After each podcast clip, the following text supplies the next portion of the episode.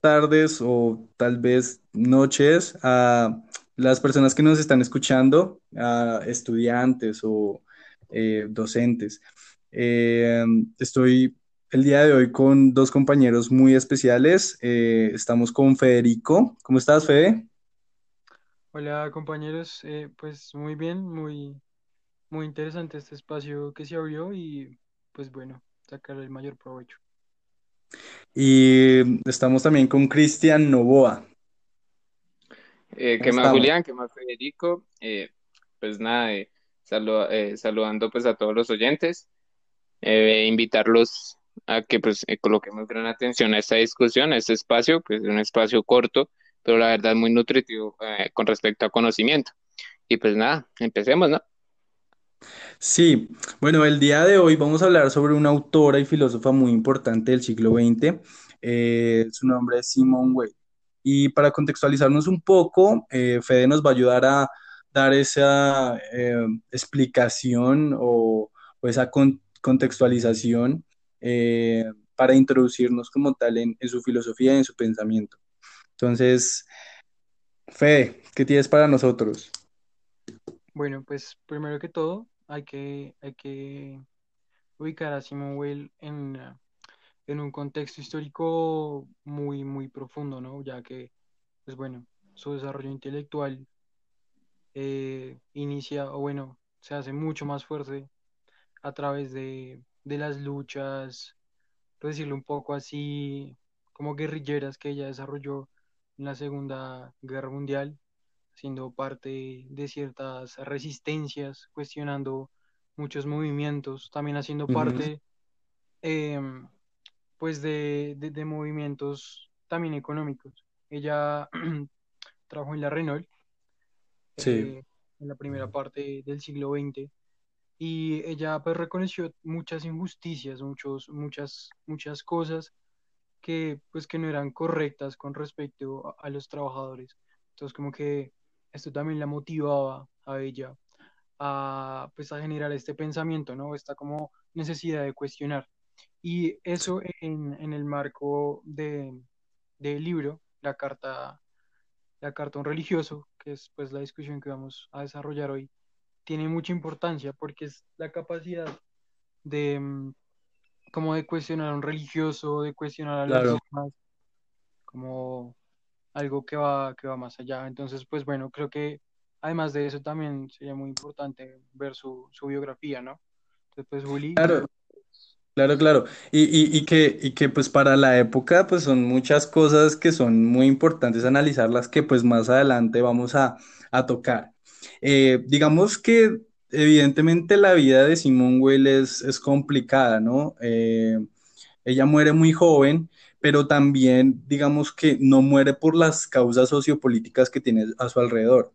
Eh, principalmente pues ella nace en París el 3 de febrero de 1909 eh, su padre pues médico, eh, la mujer una mujer pues muy inteligente, también intelectual, eh, pero hay una peculiaridad y es que esta familia pues es de origen judía, ¿no? De origen judío, perdón. Entonces, digamos que eh, eso va a crear una gran paradoja que más adelante vamos a analizar, pero eh, también hay que decir que ellos no eran muy ligados a la práctica religiosa. Eh, tenía un hermano, el hermano pues era matemático y vemos cómo desde sus inicios y desde su infancia pues siempre se está desarrollando esa parte intelectual y académica que tanto pues se le, se le da, ¿no? Y pues ella está dentro de los dos contextos más conflictivos de- del siglo XX, pues la, Primera Guerra Mundial y la Segunda. Entonces, digamos que todos esos materiales históricos le dan, ella, le dan a ella como la, la- las herramientas para poder escribir y analizar eh, sobre una sociedad, ¿verdad? Y mm, nada, pues ella más tarde muere. Eh, ella muere y, y su, su fallecimiento eh, es el 24 de agosto de 1943. Eh, está eh, dos años antes de que culmine la guerra, pero aún así no, digamos que no, no es posible que ella vea como tal eh, que caiga ese sistema de, de opresión nazi. Y digamos que este es el contexto en el que ella está, eh, esta es la vida como tal que, que le va a rodear, eh, una vida de mucho conflicto, de, de- mucha inestabilidad eh, económica, emocional, y pues esto da paso también a que ella sea una persona muy crítica. Eh, pues para como tal ya entrar a la discusión y, y al, y a la parte de las opiniones, tenemos tres temáticas centrales. Eh, una es eh, la crítica a la estructura religiosa, esa crítica que Simón Weil siempre manifestaba en sus obras. Eh, para esto, pues, Novoa eh, nos va a hacer el favor de explicarnos un poco sobre esta temática. Novoita, cuéntanos.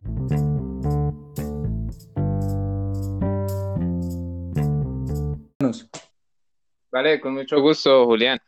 Entonces, eh, queridos oyentes, les quería eh, primero que todo decir en, qué momento esta, esta gran eh, pensadora, esta gran escritora eh, decide publicar esta carta a un religioso, ¿no?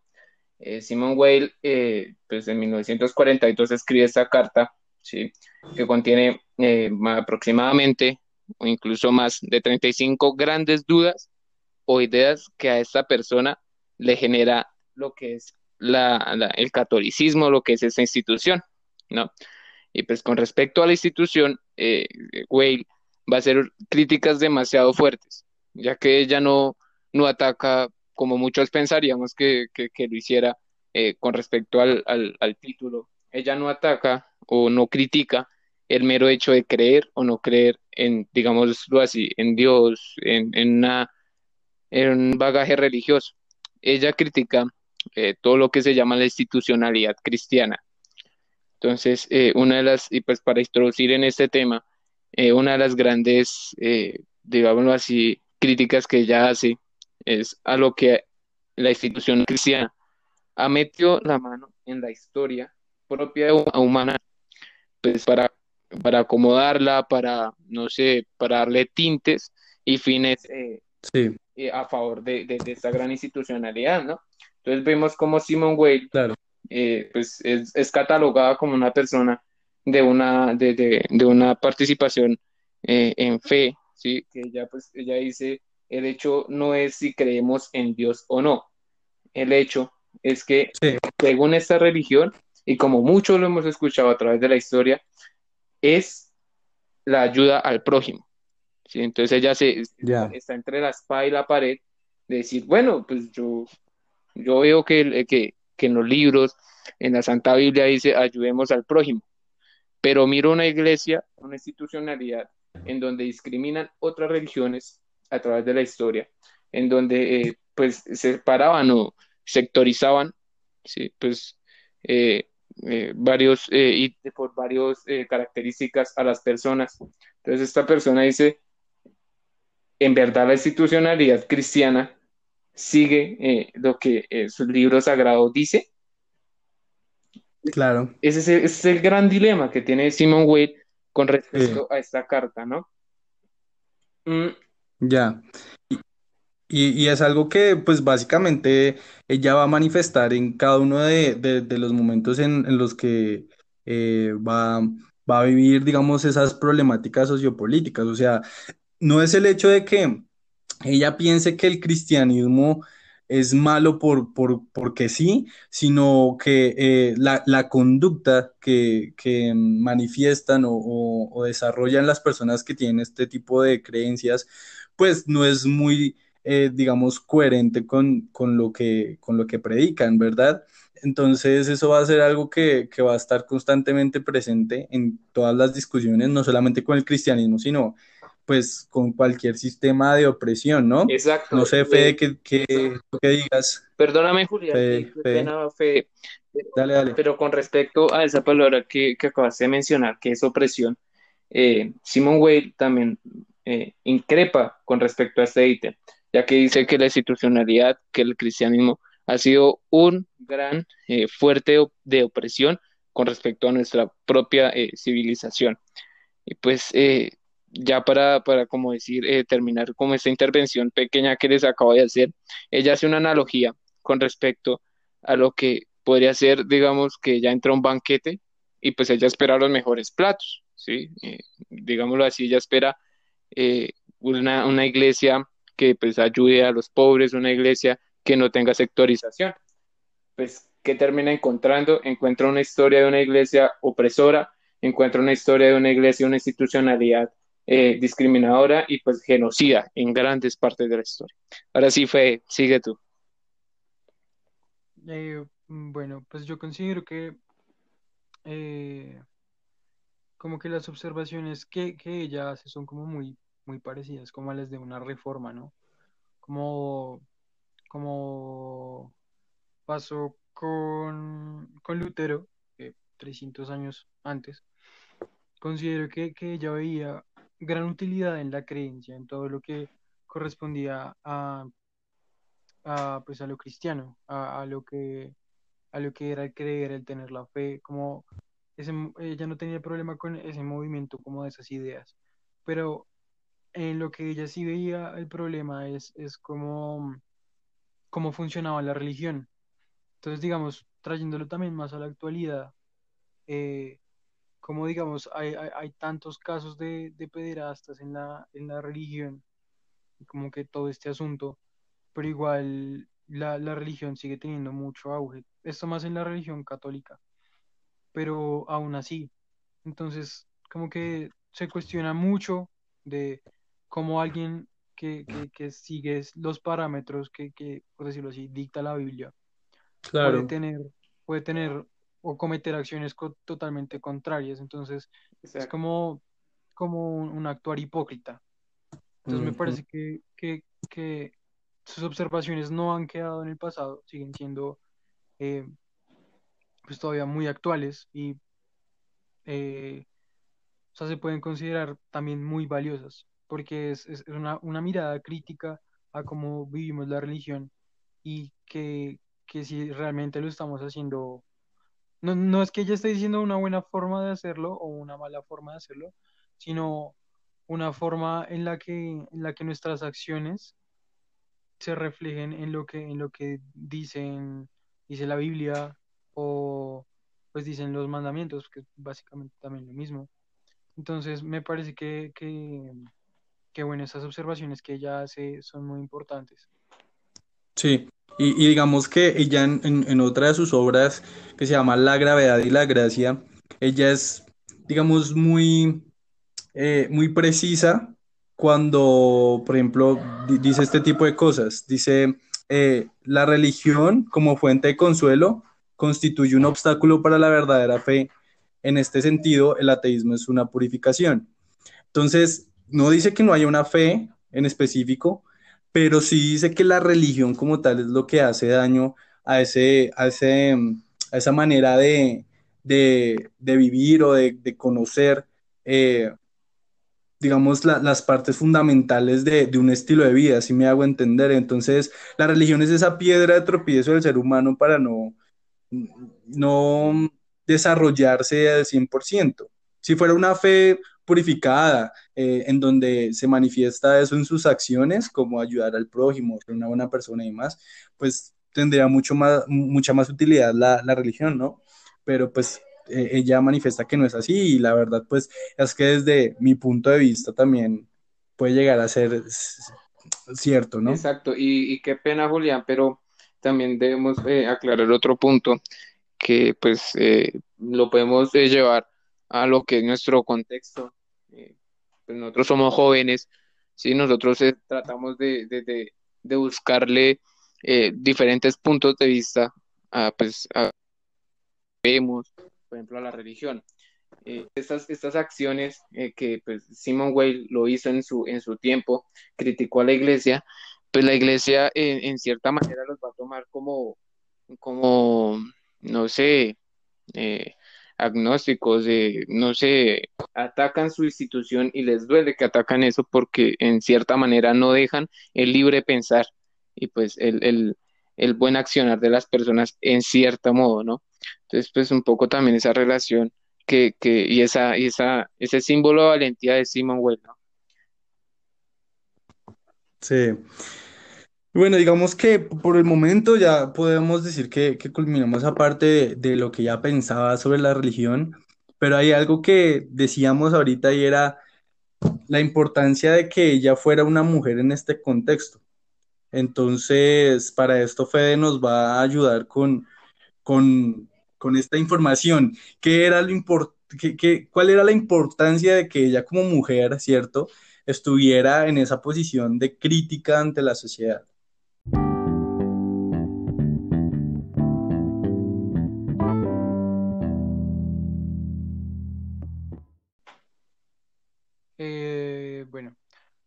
Pues primero hay que considerar el contexto, ¿no? Como que después de, de, terminado el siglo XIX, como que las mujeres empiezan como a tener una revolución constante, ¿no?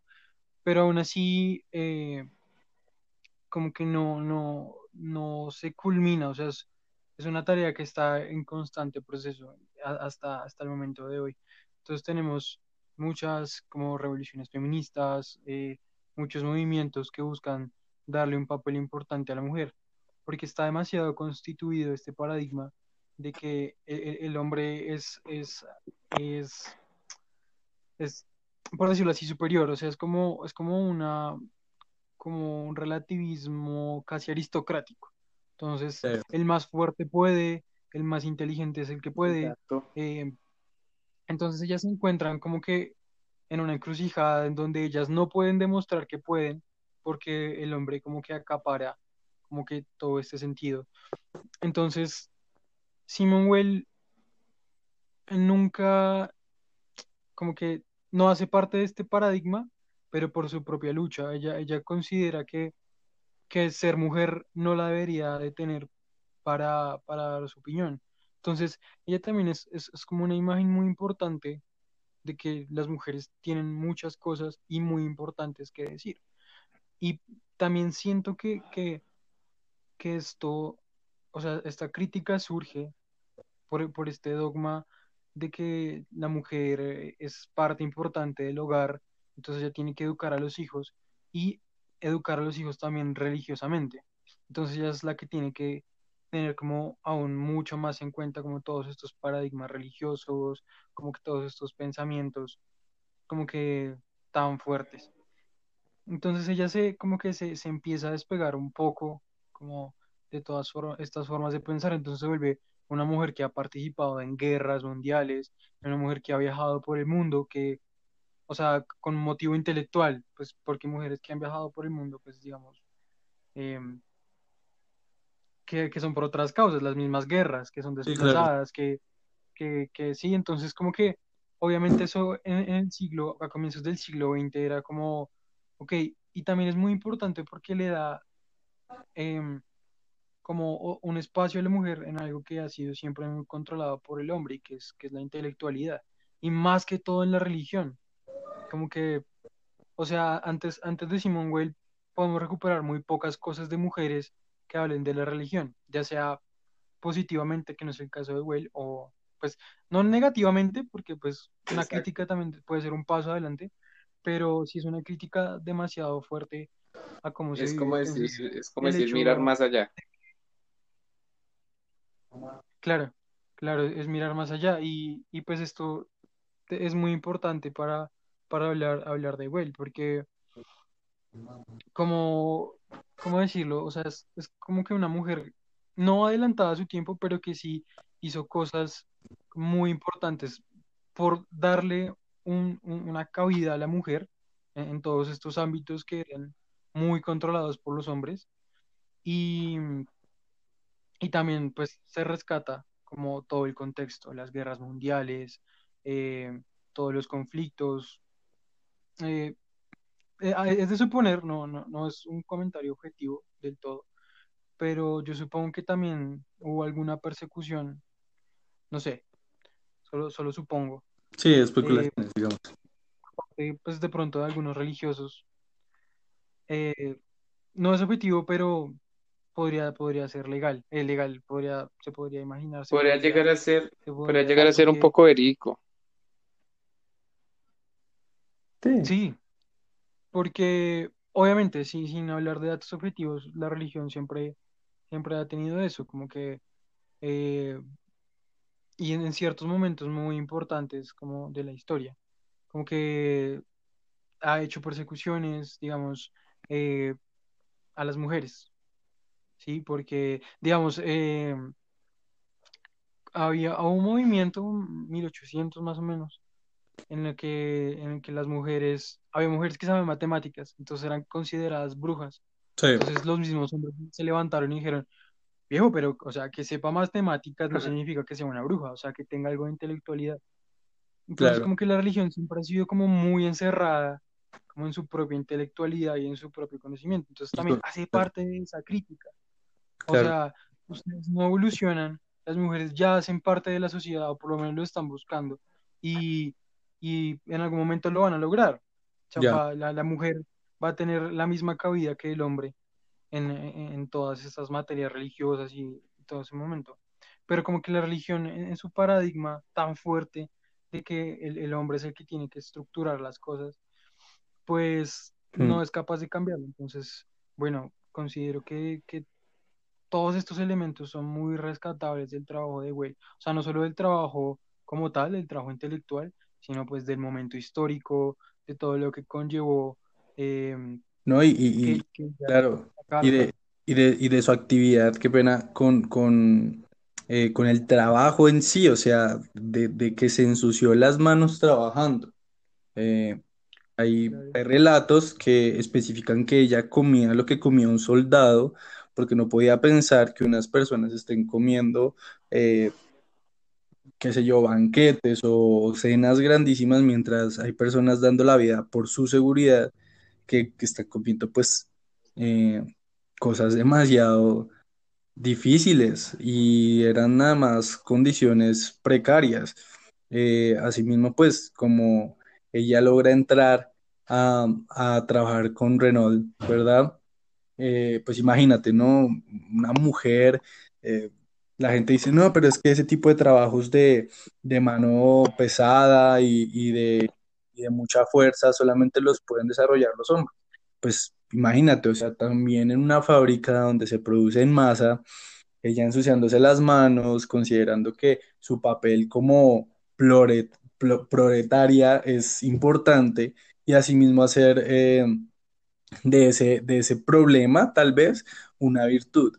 Eh, y nada, o sea, también su trabajo como escritora, columnista en la guerra eh, civil española, de eh, el contexto de la dictadura de Franco. Eh, bueno, son muchos los aportes de, de su crítica a la sociedad y, y siempre manifestando que entre más las personas estén lejos de la religión, ir lejos de estas instituciones, más se van a ir purificando porque eso abstiene a las personas de ser buenas. Y bueno, mucha gente, hay rumores, ¿no? Que dicen que ella ha sido una de las pensadoras más influyentes en el pensamiento de, de Hitler, valga, la redundancia, eh, porque pues dicen que al ella, al, al ella considerar que se podían quemar Biblias y considerar que la religión estaba mal, eh, ellos podían quemar Biblias y todo eso. Bueno, son especulaciones nada más, Exacto. ¿cierto? Eh, pero, pero, pero sí, o sea, son, son cosas importantes también. Y nada, o sea, como para ya ir cerrando y demás, eh, hay algo que yo denomino y, siempre creo que estuvo en, en- la mente de Whale. Eh, se llama la Revolución Pacífica Ideal. Hagamos de cuenta que eh, todo esto y todo lo que ya estaba construyendo era una revolución. Una revolución que quizás no, no tenía eh, un propósito claro, pero que sí se iba consolidando poco a poco. El hecho de que ella pensara constantemente en acabar con todas las formas de opresión, pues deja mucho que decir, ¿cierto? Eh, y que considere a la religión precisamente como una, que considere a los dictadores como un sistema de opresión, que considere eh, la ley, por ejemplo, algunos procesos constitucionales que se dieron en España, ella también los, los consideraba efectivamente como opresión. Entonces, eh, es, eh, creo que era esa necesidad de pronto manifestarle a la sociedad que de una u otra forma el sistema de opresión entra a cualquier parte o a cualquier área de la vida común de una persona, en sus creencias, eh, en su orientación política, en su manera de vivir. Y pues considero que, digamos, ese tipo de cosas se deben ir viendo desde una perspectiva crítica, así como ella lo hizo. Eh, desafortunadamente, pues ella muere muy joven, ¿cierto?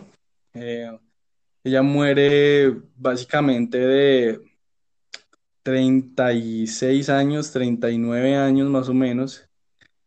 Y pues la, la verdad es que de- deja mucho que, que, que desear, ¿cierto? Que una persona tan brillante pues se fuera tan pronto.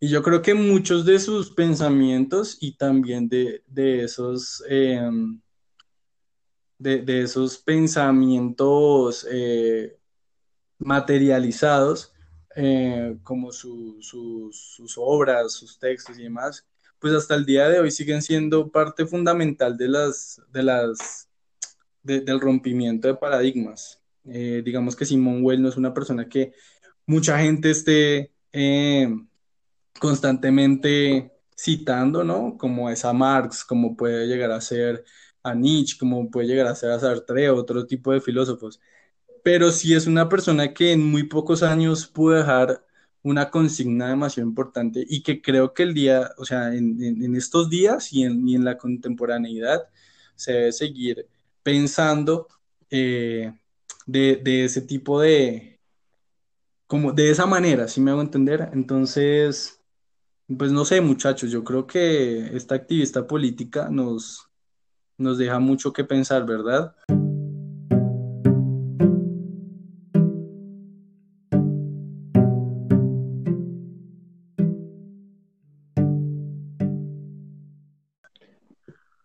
Pues sí, claro, como que son, son muchas reflexiones respecto como a la, a la sociedad, a, a cómo está compuesta y a cómo, cómo de alguna forma estamos, estamos oprimidos, como de alguna forma, a pesar de que, de que algunos trabajen tanto, siguen estando oprimidos, por decirlo así.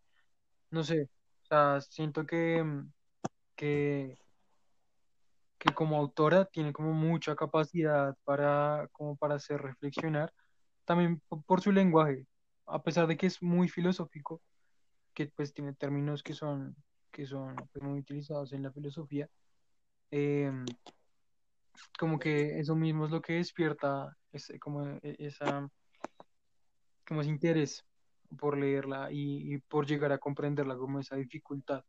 Entonces, como que tiene reflexiones que son muy importantes para nuestra época, como, como yo le decía Julián, pero también pueden ser muy útiles para, para cosas sencillas, como pues no sencillas, sino pues que, que no son como tanto de, de este contexto político social.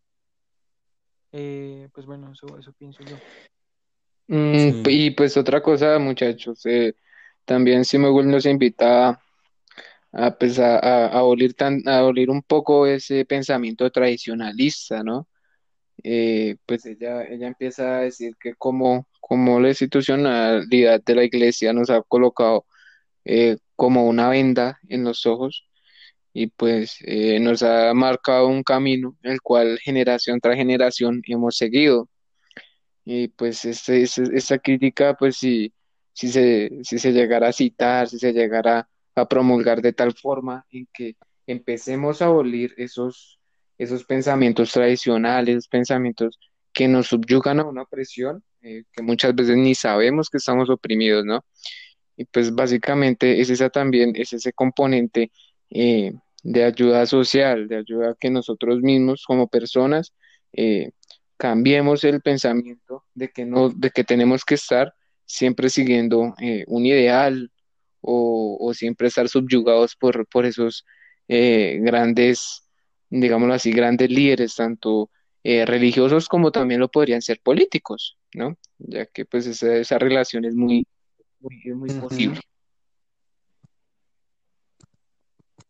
Sí, eh, yo, yo creo que sí, todo y lo podemos encerrar en el hecho de que eh, es la necesidad de romper esquemas en cualquier área, en, en cualquier parte, eh, en cualquier contexto, en cualquier momento. Eh, no solamente ir al contrario de las personas, eh, ni, ni ir en contra de la corriente por ir en contra de la corriente, sino que uno pueda llegar a manifestar ese- esos cambios que uno quiere para, para ayudar también a la sociedad a progresar. Eh, y pues creo que es uno de los, de los conceptos y de las consignas más importantes que nos deja Simone Weil.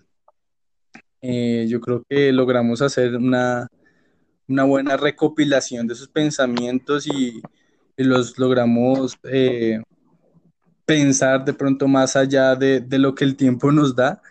Pero, pero nada, muchachos, muchísimas gracias por esta, por esta, eh, esta clase de opiniones, eh, por su colaboración, por estar aquí y espero que nos podamos reunir en próximas, en próximas instancias para, para comenzar eh, a, hablar sobre otro, otro personaje o otra corriente filosófica. La verdad es que está muy interesante. Sí, exacto, Julián. Y pues lástima que el tiempo se nos da, eh, pues ya que el tema es un tema que se puede seguir extendiendo por, por, por varios minutos más, pero pues eh, esperamos haya sido de su agrado, eh, sobre todo que pues mm, eh, no dejen estos temas, estos, estos conceptos al aire, sino pues eh, apropiarse cada uno de estos conceptos como una forma de de salir un poco primero de lo, de lo tradicional y pues segundo expandir nuestro conocimiento, ¿no? Y pues nada, eh, Federico, ¿qué, qué piensas? O- No, pues lo que me parece más interesante como de este momento es, es como eh, pues, primero el autor, pero el hecho de que el autor no sea un autor como totalmente conocido, también como que, como que nos permite eh, recopilar ideas o pensamientos que, que, como ya lo decía Julián, digamos, no pueden ser un Kant o un Nietzsche o, o algo así, pero sí son valiosas para, pues, para nuestras vivencias políticas y son muy importantes. Entonces, pues bueno, se nos acabado el tiempo. Eh, les recordamos que nos pueden escuchar en, en Spotify. Y bueno, esto fue en el contexto de eh, la clase de Historia Antigua de la Universidad La Gran Colombia. Espero que tengan Hasta luego y bueno.